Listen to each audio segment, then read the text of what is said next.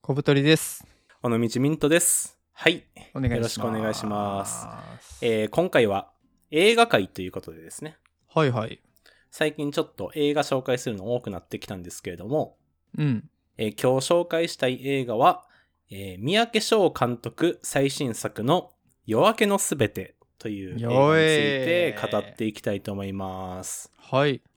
や、これはですね、ちょっと早速、あの雑感というか喋りたいんですけど、はいはい。僕2024年絶対これがベストやと思ったな。あ、もう決まった。2月時 これ点で。もうな、超えられへん。絶対超えられへんと思う。他のどんな映画も。大丈夫。あと10ヶ月ぐらいあるけど。 いや、僕、これ撮りましょう。2024年の12月に、こん今年良かったコンテンツ。はいはいはい。僕、映画はこれじゃないかなと思っても、もはや。で、ミントさんの中ではもうそれぐらいもう良かったと。いや、すごく良かったんで、これはもうね、こうラジオで話さざるを得ないかなと思って、ちょっと今日、喋らせていただきます。はいはい。コボさん、なんか軽めの感想とかありますなんか。僕はですね、うん結論から言うとめちゃくちゃ良くて、うん。なんかミントさんからこう LINE もらって、はいこのはい。夜明けのすべてが面白いんで、ちょっとラジオで喋りたいんでよかったら見てくださいみたいな。うん。連絡をもらう前に結構いろんな人がおもろいおもろいって言ってて、あ、言ってたよね、普通にね。そう僕はあのちょっと今ツイッターやってなくて主にスレッズが生息地になったんですけどそんなやつおらん よ。何それ。反旗翻しすぎてるぞ、そんな。スレッズやってる人おんの えっとフォロワー50人のスレッズに生息してるんですけどいいですね。うんでそこでもう数少ない人たちが結構おもろいって言っててはいはいはい。で気になってたんですよでちょうどよくて見に行ったらめっちゃよ良かったんで今回喋っていきたいですねいや、喋っていきましょ。はいうまあ、ということで、ちょっと僕、公式パンフレットも買わせていただいたので、えざっくり、あの、あらすじ、あの、読ませていただきます。うん月に一度 PMS かっこ月経前症候群でイライラが抑えられなくなる藤沢さんはある日同僚山添くんのとある小さな行動がきっかけで怒りを爆発させてしまうだが転職してばしてきたばかりだというのにやる気がなさそうに見えていた山添くんもまたパニック障害を抱えていて様々なことを諦め生きがいも気力も失っていたのだった職場の人たちの理解に支えられながら友達でも恋人でもないけれどどこか同志のような特別な気持ちが芽生えていく2人いつしか自分の症状は改善されなくても相手を助けることはできるのではないかと思うようになるというあらすじですねはいこの映画はですねまあ主に主人公というかはまあ2人いてですねうんあのさっき言った藤沢さんっていう方が、まあ、女の子でえっと上白石萌音ちゃんかなこれちょっとどっちかわかんないですけどあのよくバラエティで見る方ですねうん、モネちゃんですね。が、この藤沢さんっていう方をやられていて、うん山添くんの方はですね、あの、ストーンズの、えー松村北斗くんがやられてますね。はいまあ、その二人がそれぞれちょっとこう、まあ、病気というか、うん、を、まあ、持っていて、その二人がちょっとね、まあ、弱りながらも、まあ、どう生きていくかみたいなのが、うんまあ、この映画の、まあ、主題というかね、テーマになってますね。はいはいコバさんどうでした見てみて。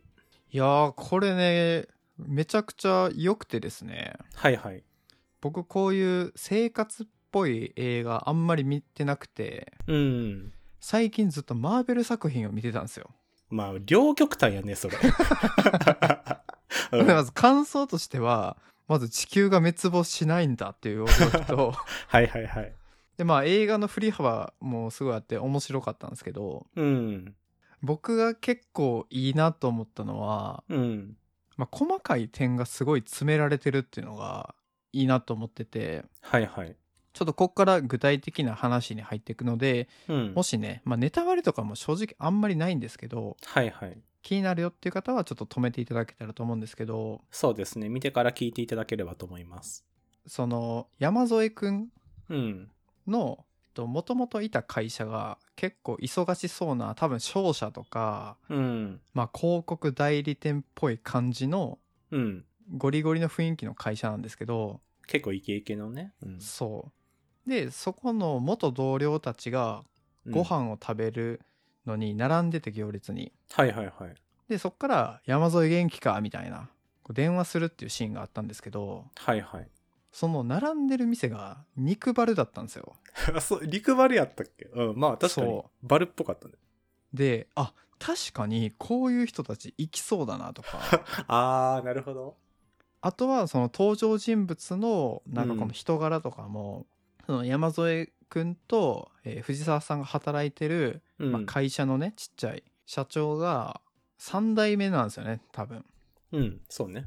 で2代目以降の社長って人柄がめっちゃいいんですようん初代の人はやっぱビジネスがうまくて結構こう狡猾なところもあるんですけど、はいはい2代目以降は人柄がいいっていうのが僕がその地元で営業してた時の割と通説であそうなんやほんまにそうなんですよへえでそれをなんか体現したかのような人柄の作り方でうんなんかこうフィクションなんだけど結構地続きだなみたいな現実と、はいはいはいっていうのを感じさせてくれたので細かいとこ詰めてるしこう、うんそれで物語に入り込めましたね結構ああ、いいですね。コブさん、うんあんまり、それこそ日常系みたいな、こういうちょっとオフビートな感じのやつ、あんま見ないと思うんですけど。これオフビートっていうんですねこれ前もなんか なんかの回でミントさんオフビートって言っててうん。僕ちょっと後で Google で調べましたもんねオフビートとはなんていう意味やったオフビートって。僕オもフビ適当に使ってるけど。オフビートはなんかもともと音楽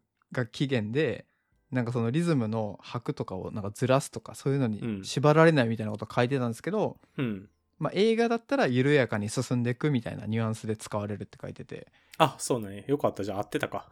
なるほどと思いましたね勉強になりますありがとうございます。はい、まあ、ちょっと細かいところはね、この後も話していければと思うんですけど、はい、あの、僕が、まあ、ちょっと2024絶対ベストやろうぐらい良かったなと思っ振りかぶるね、うん大丈って夫るのはなんか僕この「夜明けのすべて」で結構映画の映画体験としてなんか珍しいというかものを見たなと思っててうんなんかさストーリーっていうより画面で泣かされてるみたいな感覚だったあんであすはよ、いねはいはいなんか僕実際この「夜明けのすべて」見てる時にもう中盤らへんから4回ぐらい泣いててあえー、 マジで泣い泣いて泣き止んで泣いて泣き止んで見たら34回やってたんですけどはいはなんかその泣いてる理由がいまいちわからないというか、いうんよくこう泣ける映画って、やっぱこうストーリーで泣けるみたいな映画多いじゃないですか。まあ分かりやすく言うと最愛の人を亡くしてとかそうそうそうそう。何かがうまくいくとかそう。そういう感動のストーリーでやっぱ泣く映画ってあると思うんですけど、うん僕この夜明けのすべては、なんか画面で泣いてるなっていうのがすごく思って。何なんその画面から何を感じ取ってたんそれはいや、てかさ、なんか何のセリフもないところで僕がいっぱい泣いてるから、うんもうな、なんていうかな、ストーリーとかじゃなく、なぜか涙が出てくるみたいな。まあねでもこれはねよく分かりましてうん。その映像のなんていうかなエフェクトのかけ方なんかなあれね、撮ってるカメラがそもそもフィルムなんよな。あそうなんや、うん。なんかその淡い質感とかうん。もいいしあと音楽とか、うん。あとはそのセリフもねそんな多くないんですよね結構少ないよね、セリフ。でもこう楽しそうに自転車乗ってこうシャーって走ってるシーンとか見るとうん。なんかそれだけでグッて泣きそうになったりとかねそうそうそうそう。なんか光に泣かされてるみたいな。うーんなんかそれが僕、結構これまでも映画、割と多い本数見てきましたけど、うん初めての体験やなと思って、うんうんなんかそのよくこれは配信とかじゃなく劇場で見てくださいみたいな言う映画ってたくさんあると思うんですけど、これこそがそれだなと思いましたね。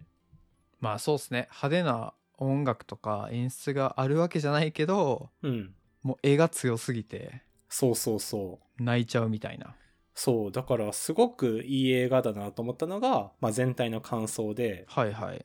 で、ちょっと細かいところというかね、内容のところも踏み込んでいきたいんですけど、うんまあ、やっぱこうやってすごく雑にまとめてしまうとさちょっと弱さのある二人が、まあ互いに関わり合うことで、まあ、ちょっとした光とかを見出していくみたいな感じじゃないですか。うんこの辺りってコブさんなんかどんな感じで見てましたかこれはなんか結構ね自分もわかるなっていうのもあるしうん。なんか現代人にぶっ刺さるだろうなと思いましたねほうというのは。なんかやっぱ、まあ、特に東京とかで暮らしてるとうん。なんかこう振り落とされないように頑張んなきゃみたいなはいやっはぱい。強いじゃないですか、そうですね。でもね、みんなねそれぞれ体調もあったりとか、しうん苦手なこともあってうまくできないみたいなことって多いと思うんですけどうん。なんかそれをなんかそのままこう登場人物がやってるんでうん。うわわかるしんどいなって思う人もいるだろうしうん。振り落とされないように必死にやってる自分の感情をなんかこう映し出されてる感じがしてうん。なんかちょっとぶっ刺さりましたねその特に山添くんっていうキャラクターがその商社、はいはまあ、おそらくなんですけどそういうバリバリの会社で働いて、でパニック障害になってそこを退職か休職か描かれてないんですけど辞めて、うんでそののんびりした中小企業で働いてるうん。で最初はなんかこんなモチベもなんもないやつらと一緒に働くん嫌やみたいなこと言ってはいはい。その前の会社の上司とかにめっちゃ愚痴るんですようん。こいつらキャリアプランもなんもないっすよみたいな、うんもう。一緒に働いてるとなんか自分もモチベ下がりそうで嫌ですわみたいなことをは言っい。てる感じとかが、僕もなんかこうフリーランスで尖ってた時こんな感じやったなとかああ、なるほどね。うん。でも中身はもうしんどいだけなんですよ自分の現状が、でまっすぐ受け止められないだけで、まあ、それもどんどんねこう柔らかくなって最後の方ではその会社でこう居場所もできてうまくやっていくんですけどうん。なんかその様とか見てるとちょっとこう自分重ねてしまったりとかうん。しんどい会社員生活を送ったことある人は、まあ、1%でもわかるから、うん。まあ、グッときますよね。いやー、確かにな。うん、なんか、 本当にそうだと思ってて、それこそこう、山添くん、松村北斗がやってる山添くんみたいに、なんかバリバリ働いてる人も、こう表面上だとね、結構、なんかイケイケだったり、うん、なんかね、、勢いあるみたいに、外から見られてるところもあるかもしれないですけど、うん、なんかね、内側だと結構弱ってる人とかも多そうですもんね。うん、だからそういう人とかにはかなり刺さるなと思ってて、うんあと、僕はやっぱ弱さがあるから人の弱さにも寄り添えるのかなって、うん、この映画見てすごく思っていてうん、やっぱなんかこれ自分自身のなんか具体的なこうこれがっていうわけではないんですけど僕あのめっちゃ仲良くなる友達がさなんかすごい心繊細な人が多いの。うん、で、それこそ、なんか僕、直近っていうか、まあ、ここ数年間で仲良くなった、まあ、男の子なんですけど、何人か思い浮かべたうちの、なんか3分の2ぐらいが過去にちょっとうつとかになってる人あなのあ、うん、で、なん、か、僕、多分そうやって自分が弱い部分があるから、人のそういう、なんか繊細とか弱い部分に、ちょっとこう、惹かれてじゃないけどさ、うん、仲良くなったりなんかこう同じ匂いじゃないけど感じて仲良くなってるところとかもあるのかなってちょっと思ってて、うん、やっぱこの「夜明けのすべて」でも、まあ、登場人物この主人公の2人だけにとどまらず、まあ、いろんな人が、まあ、過去のちょっとしたトラウマだったり事故だったりとかそういうのを抱えて、まあ、今を生きてるでそういう何らかのこう心の中の傷だったり弱さがあるからなんか人の弱さにも気づけたりとかなんか寄り添えるみたいになってやっぱ現実も絶対そうだよなと思って、うん、その辺がすごくグッときましたね。なるほどね。うんミントさんって、うん、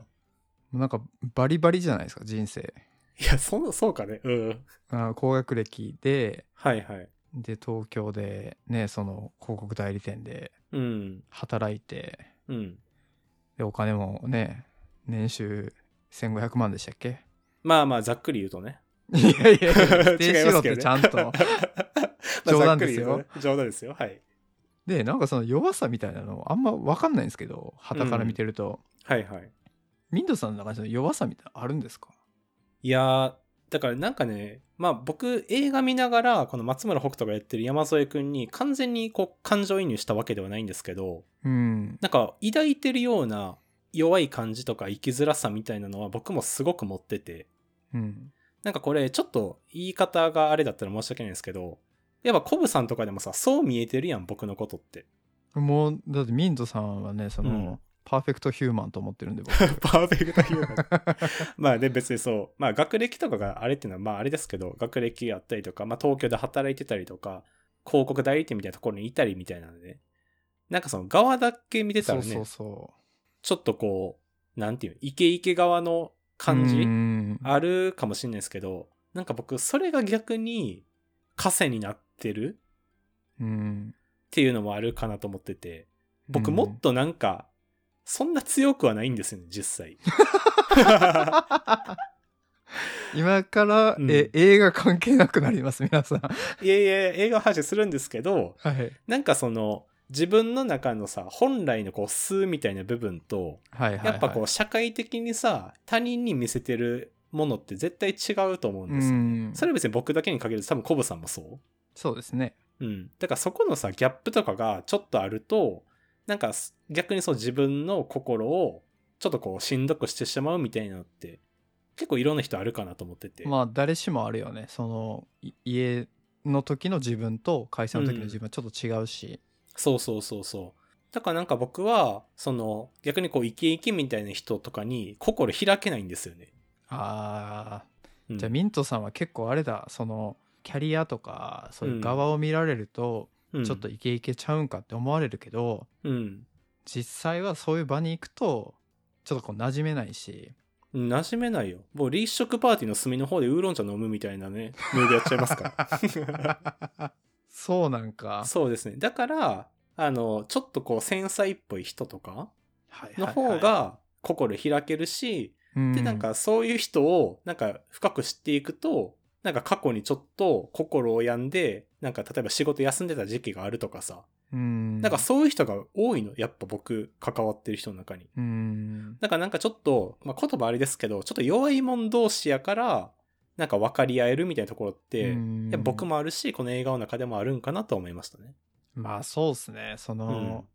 こう弱さをなんていうか強いだけでいくみたいな人も結構いますけど、うん。まあ、そういう人もある意味ちょっとしんどいのかもねそう弱いとこ出しちゃダメみたいないやー、しんどいと思いますね。うん、うん結構で、うん。っていうのを思ったかな。なるほどうん。他なんかありますコブさ僕はですね、ん。うん。まあこれは本当個人的な好みになっちゃうんですけどはいはい。主人公が男女だったんですがうん。なんかこう変に恋愛要素が入ってこなくてよかったなと思って完全同意僕、それ。そうですねまあ、うんなぜ良かったかっていうと、まあ、結構その2人ともメンタルとか体的にしんどくてうん。でお互いがお互いをまあ支えるじゃないけど、まあ、気にかけるぐらいなんですよ、レベル的に。そうですね。でもしこれで2人がこうなんか結ばれて結婚してエンドとかだったらうん。なんか結局その弱さがこう恋愛に回収されてくんかなみたいな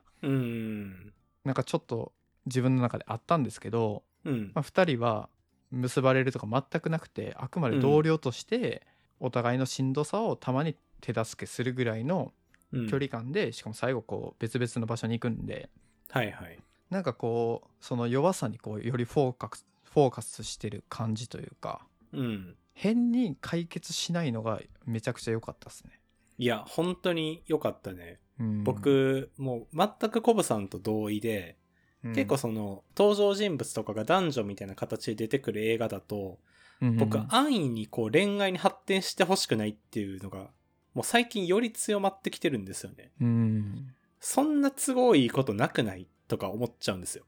そうね。うんやしさっきコブさんも言ってましたけど恋愛だけがその人と人とが支え合う形じゃないよなっていうのはすごく思ってて、うんで「夜明けのすべても」まあちょっと実際わかんないですけど藤沢さんと山添くんが同僚ぐらいのなんてちょっとこう距離感まだあるぐらいの関係やから支え合えてるみたいなところもあるかもしれないじゃないですか。うんで実際に僕らもそういう場面ってあると思うんですよ。なんか濃い人間関係のつながりやと逆に近すぎて心の内出されへんみたいな時ってあるよね。そうそう、僕も結構あるなと思ってて、なんかちょっとね、もうちょっと緩いというか、つながりだからこうんそお互いのことをケアできるみたいな場面もね、なんか実生活の中でも多いかなと思ってるから、その辺もすごく誠実だなと思って好きでしたね。そうっすねやっぱそのなんか問題にしてないというかその、パニック障害とか体のことを、なんかあくまでもう症状として出てるからうん、こうどう折り合いをつけていくかみたいなうん、ことを僕は思って見ててねうん。で実際誰しもあるじゃないですかそうですね。なんかそのメンタルの不調があってでそれって綺麗さっぱりなんか解決することって多分ないんですよね生きてて、うん。でもなんとかこうやってこうみたいなで無理して前の職場に戻ってなんか薬とか飲みまくってうん。なんかこうゾンビみたいに働くんじゃなくてちはいはいょうどいいとこでやろうぜみたいなうんの。が結構現実的だし解決しなければ問題にならないってこういう言葉があって僕結構好きなんですけどはいはい。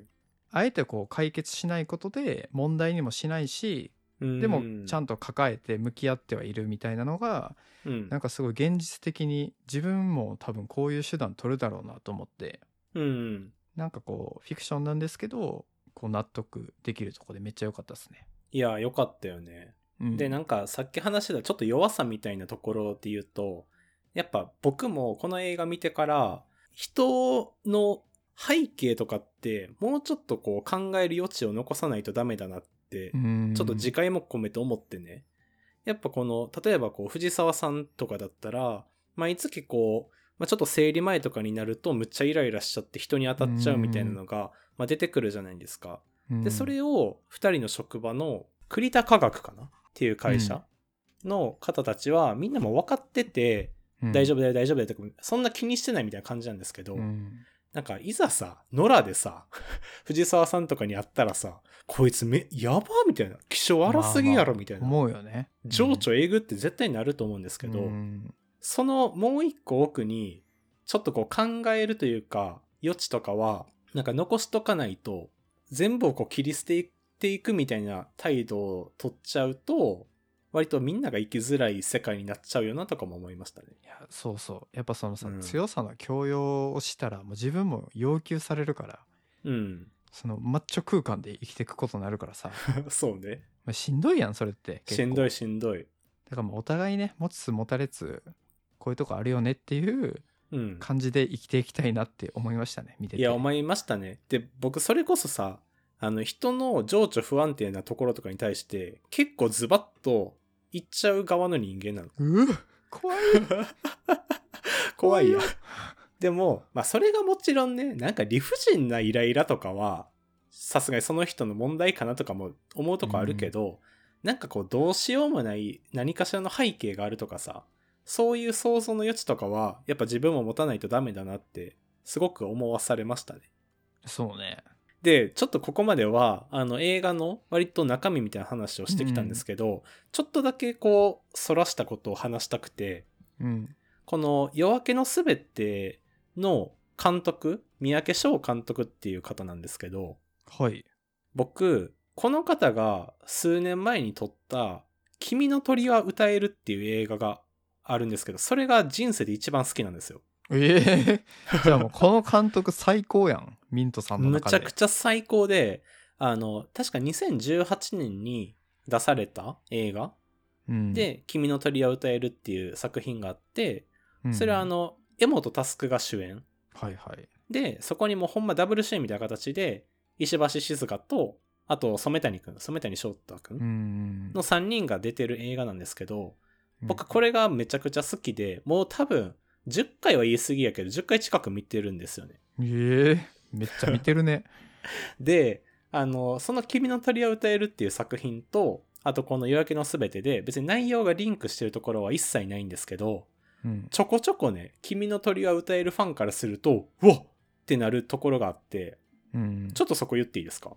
どうぞあの1個目はまず音楽なんですけどうんこれ夜明けのすべての中でなんかこう何回も何回もかかるなんかふわーみたいな音楽あったじゃないですかポーンポーンみたいななんかそうそうそうそうピアピアノをこう一個ずつ鍵盤弾いてるみたいな音そうそうそうそうあれ今回その「夜明けのすべて」っていう映画で音楽やってるのがハイスペックっていう方なんですけうど、んその方がその「君の鳥は歌える」の音楽もやってたんですようんでその確か「君の鳥は歌える」の時になんか音楽関係のなんかの賞も取ったんですよねそのハイスペックがへえそうなんやそうだから僕も「その君の鳥は歌える」見てる時になんかもう音楽が気持ちよすぎるなみたいなことはずっと思っててねうんで今回「夜明けのすべて」って最初にこうなんて言うのな、まあ、細田守監督みたいな感じでちょっとこうクレジットが入っていくじゃないですか、はいはいはい主役は誰とかね監督誰みたいな感じでそこに僕この前知識ゼロで行ったから音楽のところがハイスペックで出てきた瞬間に来たと思ったんですよ言ったおっしゃ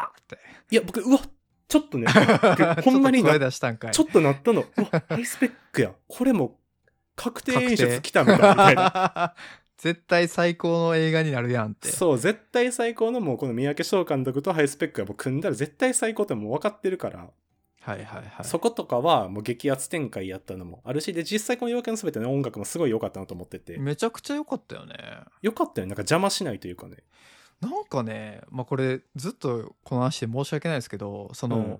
マーベル作品、 マーベル作品。うん。僕めっちゃ好きで、なんかもうほんとボロボロ泣いたりして見てるんですよ、マーベル今。うん。で、マーベルもすごい好きなんですよ。で、なんか例えて言うと、うんなんかこう、もりもりの洋食みたいなもん。ハはいはいンバーグ、エビフライとか、うん全部ついてる洋食って感じで。で、今回見たその夜明けのすべては、うん。逆でもう引き算しまくってるんですよね。はいはいはい、そうね。余計なセリフがない、もうう絵んで見せる。で、音楽も、なんか曲がかかるんじゃなくて、なんか本当にポーン、ポーンみたいな、うんちっちゃい音がこう、連なってるみたいな感じで、うん。マジでお茶漬けぐらいだったんですけど。そうね。あっさりめのね。でもね、これね、どっちもいいなと思いましたね。やっぱ、やっぱいいよね。これが映画の振り幅なのかと思って、うん。いや、思った。ほんまにそう思った。すごいよね。なんかロック聴いた後になんかインストバンド見たみたいな感じ で、どっちも良かったですね。いや、いいよね。うん。あと、ちょっとこれは、あの、映像的なところなんですけど、うん。このさ、夜明けのすべてのめっちゃ序盤の方に、あの、藤沢さんがさ、あの、上白石萌音ちゃんね、が、うん。え、駅前の、こう雨の中なんかベンチでぶっ倒れてて、はいはい。警察署連れて行かれてさ、お母さんがちょっとこう、引き引き取りに来る場面あるよ。うんあそこで警察署の中から出てくるときに、なんかう雨の中をあいあい傘っ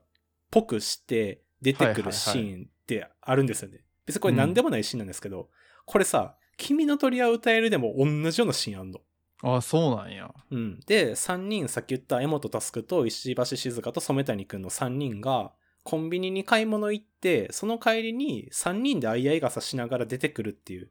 シーンあんのね。もうだからね、あ別に狙ってか狙ってないか分かんないですけど、もう、それ見た瞬間、ちょっとほんまに声出ましたね。うわ、みたうんいいな。 や、ちょっと好きすぎん最高と思 っいやて。結構あるんじゃないそういうシーンいや、まああると思うよ。別に何でもないシーンやからね。あー。でもなんか、もう同じ監督が撮ってて、音楽の人も一緒で、あー同じようなシーンがもう序盤から出てくるっていうので、神やなと思いました。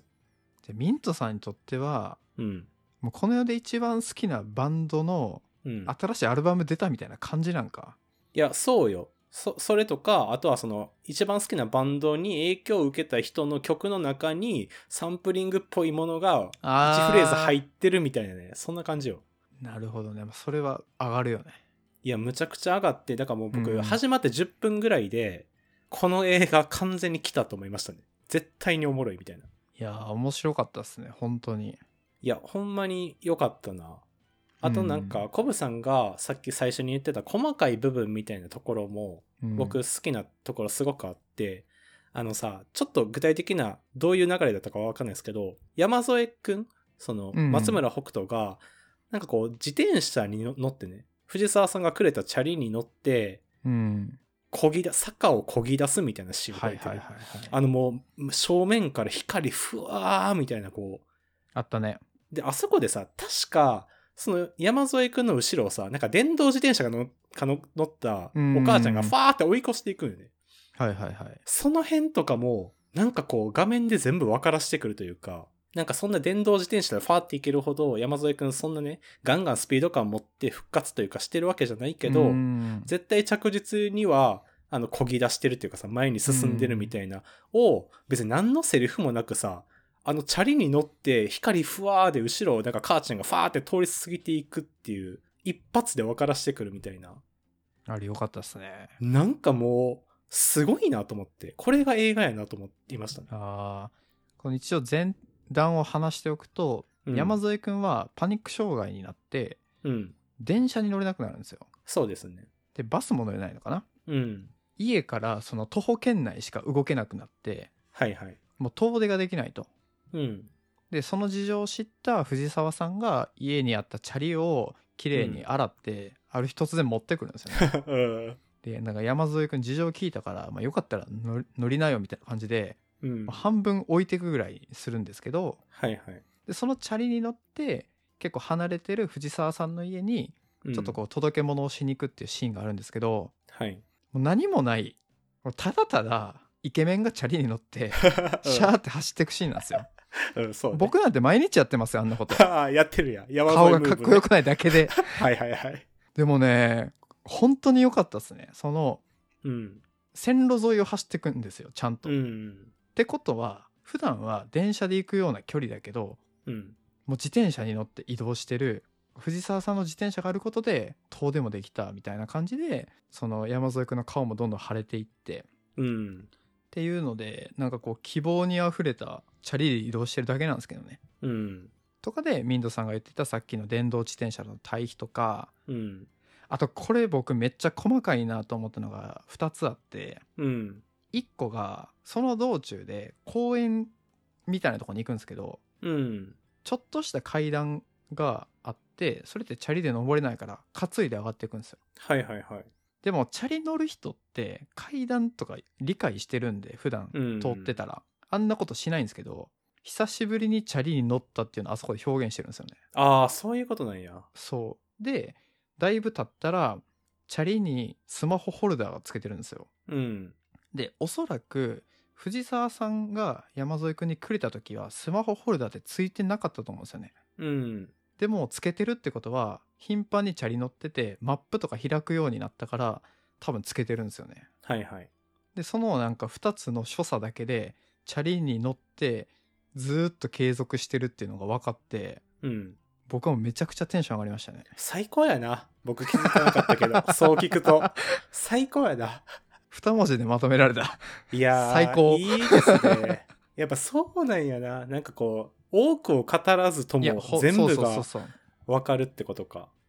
でなんかこうかなって思ってたことをうん。最後山添くんがヘルメットをかぶっててもうずーっとチャリ通勤してるよみたいなことをうん。その終盤の方で表現してあ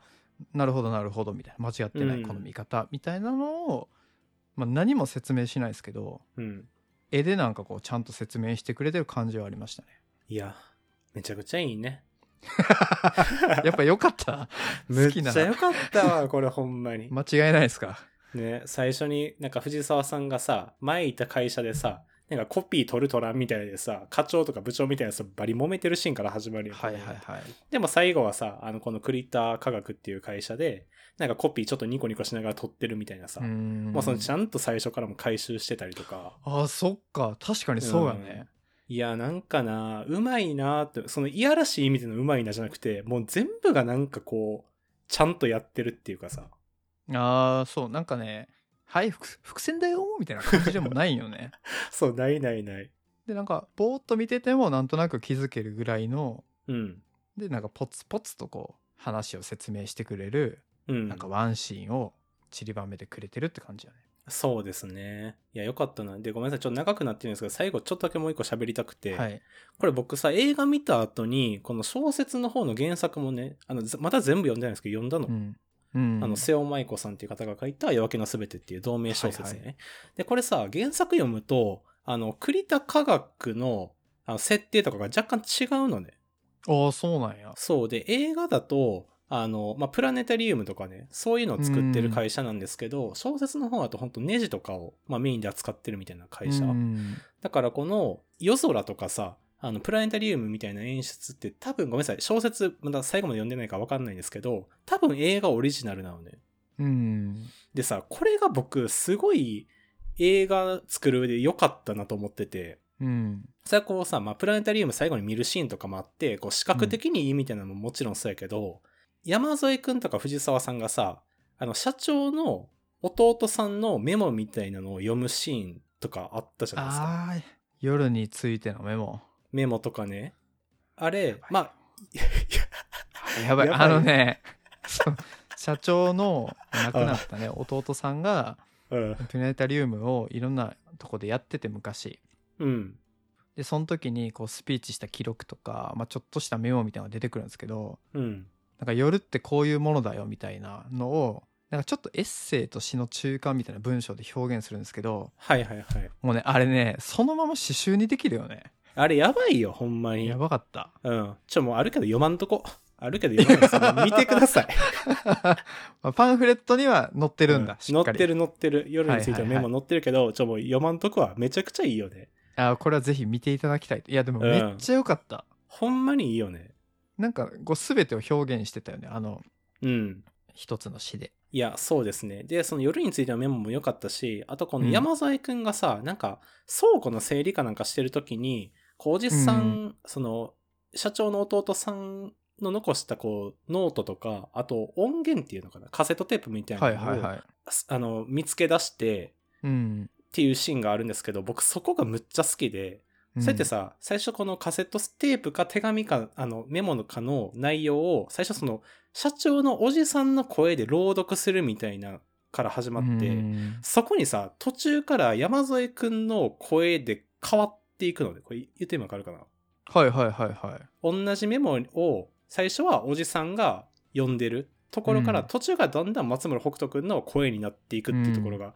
あるんですけど、ここ、むっちゃくちゃ好きで、うんっていうのもさこれあの劇中の中でもちゃんと言われてるんですけどなんかあの星はなんか何百年前かの星が走った光が今になって届いてるんだよみたいうなんこと言うじゃないですか。でそれをこのままそのままやってるなと思っておじあさんー社長の弟さんが昔に残したメモを、うんうんがまあ言うたらその星の光なわけ。うんそれを今現代の山添くんが受け取って、まあ、読んでるっていうのはさその声のこう変化とかで分からしてきたりとかさうんあと確かその社長の弟さんが死んだ人は星にはならないよみたいなこと言ってたね確か言ってたんですようねんでもさ実際この社長の弟さんはもう星になってるよねって思ったんですよねあーなるほど比喩的にね、そういやなんかその辺あーすごくグッときて確そかのに4回泣いたうちの1回そこですね泣きすぎやろ4回多分そこが花1粉で回すか花粉じゃないからガチ泣き。で、もう一個は、ガあチ泣のきですか、山添くんがたい焼き買って帰ってきたとこね。あーうん。じゃあ当てていいですかあどとうぞ2個山添くんがうん弟さんに手合わす時じゃない、あーいや、そこ泣いてへんかも。やばいや、でもそれ山添くんがさっきのさ、チャリ乗ってるところ、まあ、そこ一個やね。あそこも良かったよねあーそこよかった。皆さん、あの、たい焼き買ってくるシーンで泣いたことありますないでしょちっと待ってうん。止まりませんやんこの人いや、これほんまにな、いいとこ語り出したら止まらんから、まあ、ちょっとあんまりね、 もうこれ以上言わないですけど、うんそれぐらい良かった、本当に。いやめちゃくちゃ面白かったっすねうん。僕、人生で初めてフィルマークス5をつけたもん。結構辛めでやってるんやねフィルマックス辛めっていうか僕い4.0ぐらいからもうすごい好きみたいな基準でやってるんですけど、ああはいはいはいなんかもう夜明けの全てはさなんか0.1とか引くとこ一切ないなと思ってあもう超えちゃったんや今までの基準で考えたらもううんもうこれがトップでしょ完全に君の鳥は歌えるは何点なのいやその僕その当時は 4. 点いくつとかつけてるんですけど、んまああれも言うたら5ですよあ実質5実質5でも今回は完全に5、